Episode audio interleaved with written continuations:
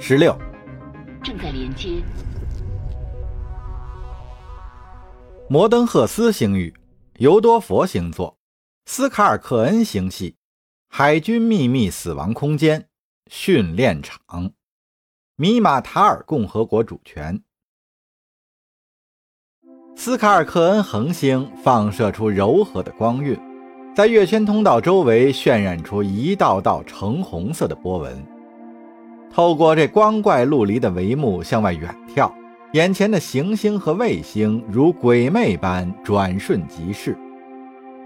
科芬里尔斯上尉将摄像无人机转向了左侧的另外几艘塔纳尼斯级截击舰，那是他的僚机，与自己组成了完美的队形。这支舰队在星空中翩翩起舞，装甲板表面反射出推进器尾迹的点点光芒。科芬惊讶地发现自己仿佛和星舰融为了一体，连神经胚胎液在体表的流动都变得难以察觉。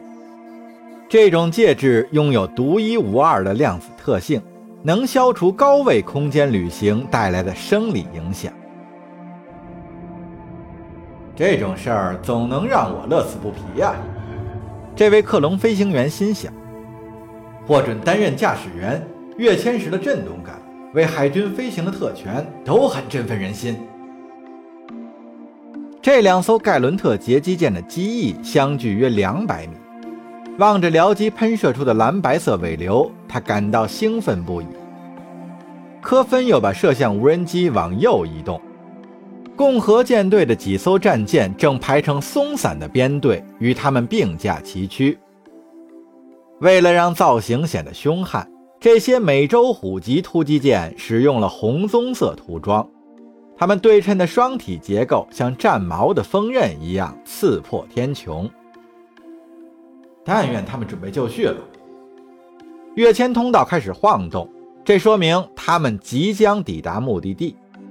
这些家伙总要依赖点什么积极的玩意儿。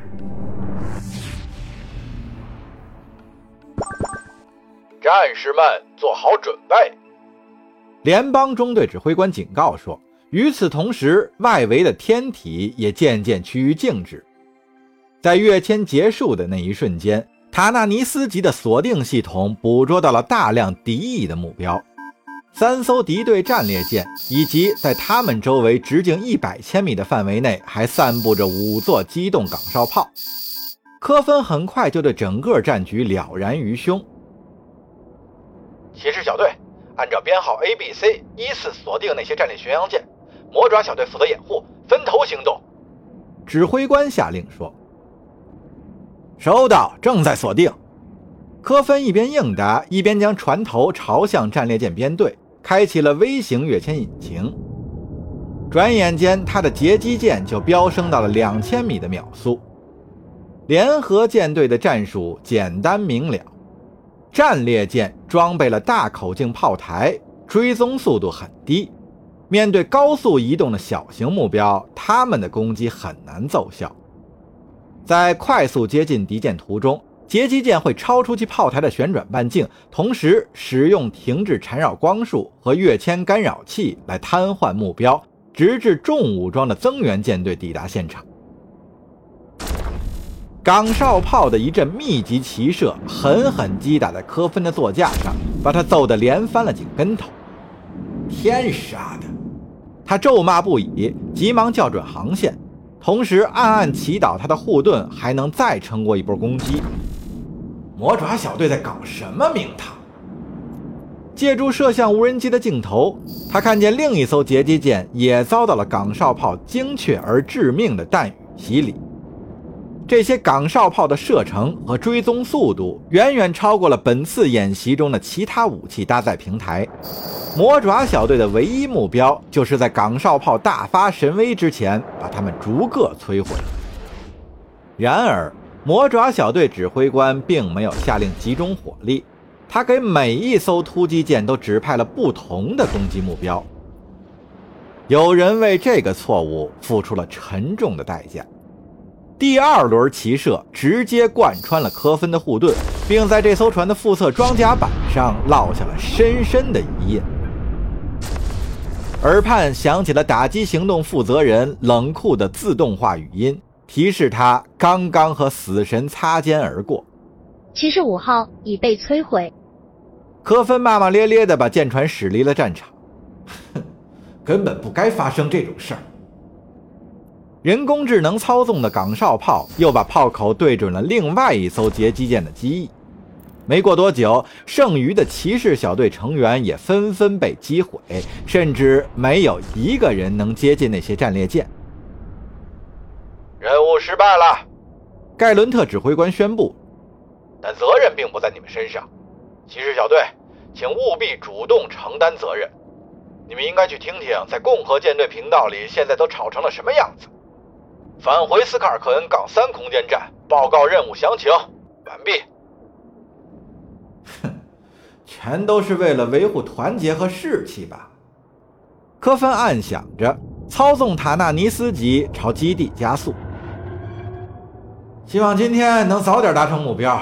要是错过了真正的硬仗，那就得不偿失了。正在跃迁到空间站，跃迁引擎启动。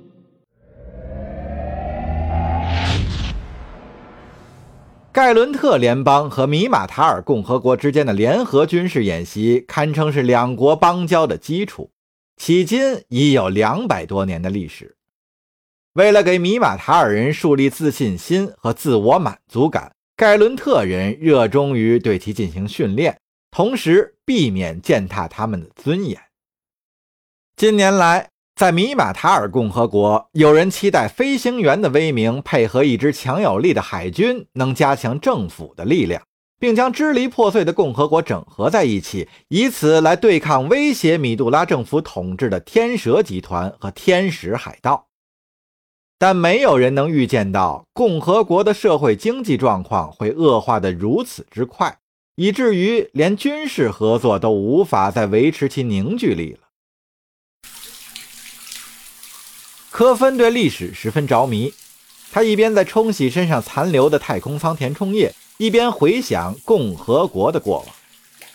国家的统一正受到威胁。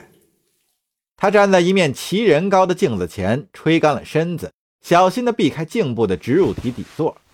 哼，他们只是没有自知之明吧？他摸着毛茸茸的下巴颏，打算不修整仪表，直接出门享受夜生活。参差不齐的胡茬看上去更加硬朗，而这里的着装要求也比盖伦特宽松得多。他们只剩下四个部落，三分之一的人口被奴役，可除了我们之外，根本没人在乎。科芬利索地套上了低调的盖伦特联邦海军制服，确信今晚会有家人与自己共度良宵。民主政治啊！或许并不是米马塔尔的最佳选择吧，科芬寻思着，走出了自己的舰长小屋。他们并不接受集权统治，也拒绝彼此合作，即使面临绝境，依然如故。科芬用余光捕捉到了几个魅力十足的未成年少女，看上去来自维洛奇亚部落。几个少女正低声议论着他，直到电梯门合拢为止。这是统治阶层的问题。米杜拉首相太过于软弱了，他根本无法赢得各部落的尊重。对于民族传统而言，也太过现代化了。人民需要的是一个战士，而不是一个调停者。他们想看到某些彰显力量和气魄、能让他们感到自豪的事物，而不是那些年复一年在人前卑躬屈膝的人。科芬对着电梯光滑的墙面审视着自己。把未干透的亚麻色长发捋直。如今的米马塔尔共和国呀，几乎无法给人们提供工作和住所，只有工作和住所能改变整个局面吧。但这些稀缺的资源根本撑不到平民享用。电梯门开启了，眼前是空间站的娱乐总会。尽管天色已晚，许多人依然流连在这里。穿过人群花了不少时间，中途科芬还停下脚步欣赏舰船机库的壮丽景象。科芬注意到有人在对他品头论足，倾慕他俊秀的脸蛋儿，或者望着他脖子上的插槽在发呆。受人瞩目有时会让人不爽，但今晚科芬并没有介意。好歹已经为海军卖命了这么多年，也该享受一下了，就当是运气爆棚，或者是工作的额外酬劳吧。科芬盯上了三十米开外一个身着白衣的俏丽女子。像科芬·里尔斯这样的男人不会轻易被美貌所吸引，但今天这位的容貌和气质，他可是前所未见的。不经意间，两人的目光短暂相接，随后，科芬就在欲望的驱使下，不知不觉地朝美人挪了过去。贴近到十米左右，他沮丧地发现，这美人儿还有一个同伴，一个。瘦小孱弱的塞比斯托人，比那美人矮得多，怎么看都不该是一对儿。科芬知道打搅他们俩是很不礼貌的，不过他可是个克隆飞行员。科芬想，那女子会期待与自己相见的，而那个男人除了忍气吞声之外，别无选择吧？哎，请见谅，白衣美人。科芬大声喊叫，已经做好了搭讪的准备。